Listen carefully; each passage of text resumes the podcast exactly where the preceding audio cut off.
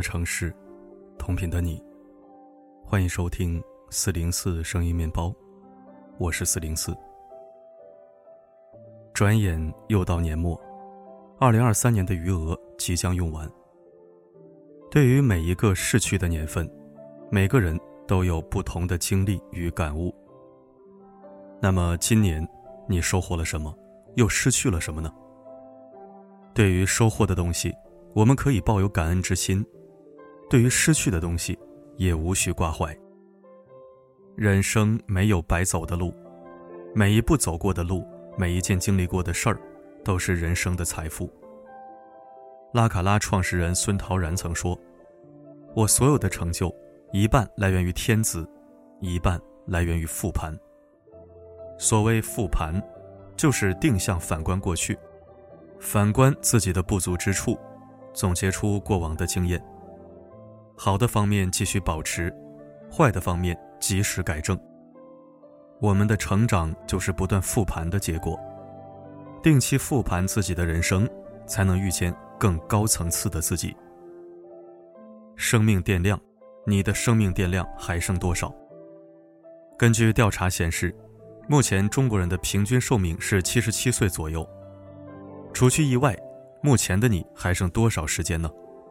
你是否也有过关于年龄增长的焦虑呢？看过这样一段话：人从出生那一刻起就开始迈向死亡了。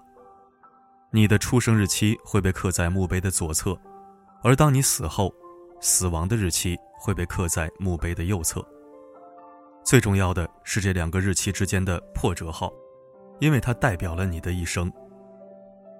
那么，如何去撰写这个破折号里的内容，全凭你个人的选择。有人说，世界上最公平的就是时间，因为每个人每天只有二十四个小时。但是，同样一个小时，是用来刷剧还是学习，每个人的选择不同，结果也不同。有时候，时间相同，但并不意味着时间等价。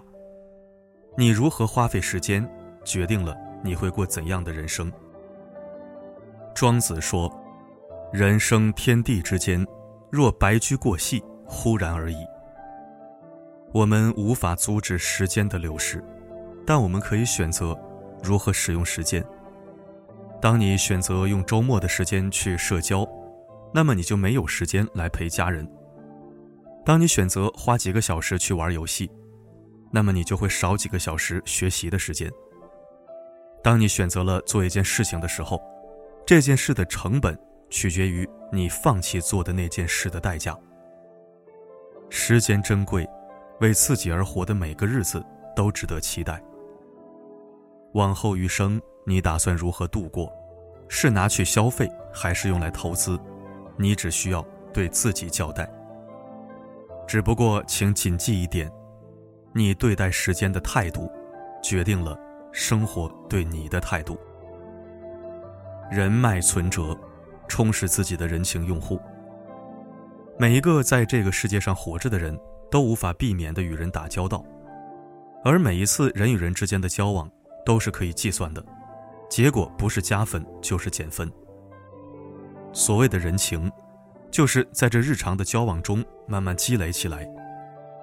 木子华曾说：“人情就好像银行的账户一样，你存进的越多，存的越久。”收获的利息就越多。晚清第一大富商胡雪岩，小时候家里特别贫困，靠帮别人放牛来维持生计。后来他去了钱庄当学徒，从最底层的小伙计干起，什么脏活累活他都做过，甚至还负责每天给老板倒夜壶。他做事麻利，头脑也灵活，深得老板的喜爱，后来成为了老板的得力干将。与老板一起打理钱庄业务。胡雪岩经常在外面跑业务，偶然一次机会，他认识了一个叫做王有龄的人。当时王有龄只是一个家道中落的无名小卒，但是胡雪岩并不在意对方的身份，并且还认为王有龄是一位值得深交的人。后来在王有龄最无助、最需要帮助的时候，胡雪岩冒着很大的风险帮了王有龄。最后，因为私自挪用公款，导致自己被赶出了钱庄。几年后，王有龄做了高官，为了报答胡雪岩，他用自己的人脉为胡雪岩铺路。胡雪岩借此东山再起，一举成为身价百万的富商。只要你在人情账户上有储蓄，那么当你遇到困难的时候，就可以提取对应的人脉，帮助你解决问题。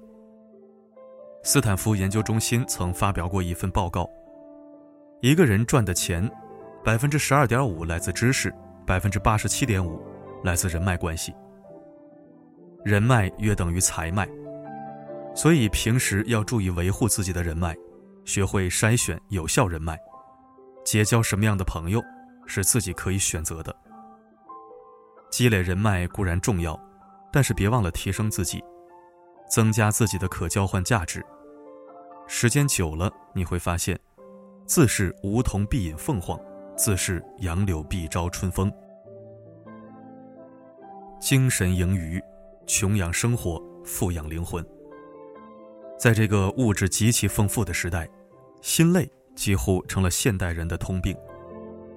很多时候，明明一切都还不错，却依然会常常感到心累。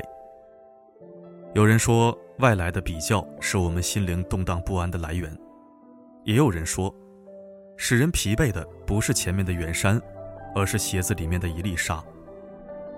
无论哪种说法，究其根本。是我们总是习惯把注意力放在外因上，从而忽略内在原因。大多数人的前半生都在努力追求房子、车子、社会地位。刚开始会觉得别人拥有的东西自己也应该拥有，可拼了半生，终于拥有了这些东西之后，又觉得房子可以换个更大的，车也应该换个更贵的。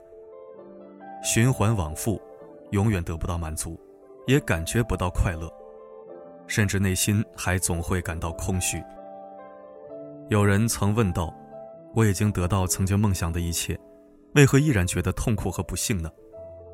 有个高赞回答：“源于你乐此不疲的想活成别人那样，乱了自己的节奏。”在这个快节奏的时代，我们总是盲目的追求世俗上的成功，却常常忘了。自己真正想要的生活。每个人的花期不同，不必焦虑别人比你提前拥有。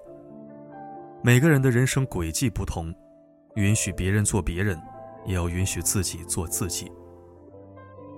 世界著名投资家巴菲特的资产高达一千四百七十亿美元，但是他却一直坚持低物欲的生活方式。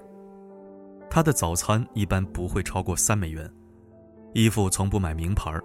连出门开的车也是买的老旧款。以他的能力，完全可以买最好的东西，但是他没有选择把时间花费在这些外在东西上。正如巴菲特自己所说：“我的目标不是让别人羡慕。”巴菲特从小学开始就会把百分之八十的时间花在阅读和思考上。他清楚的知道自己在意的。是有效投资和长期价值的积累，而不是追求物质享受。物欲的方向是水平延伸的，而精神的富足是向上伸展的。物质的满足永远弥补不了精神上的匮乏，因为精神的荒漠需要知识的滋养。如果你细心观察，会发现所有富人都有阅读的习惯，无论有多么忙。他们都会抽时间看书，也许是为了学习，也许仅仅是为了想给精神做一个瑜伽，放松一下。物质有度，精神富足，才是余生最好的生活状态。陶渊明有言：“盛年不重来，一日再难晨。”时间对于我们每个人来说都是公平的，因为我们每个人都只能活一次。希望我们都能在有限的时间里，努力活出自己想要的模样。这个世界从来不会辜负每一个默默坚持努力的人。比起过往，前方更值得期待。不要让年龄成为你的阻碍，要勇敢的去做自己喜欢的事儿。让时间持续发酵你，勇敢的成为自己。去创造属于自己的勋章。愿我们都可以做到，生活有重心，精神有所归。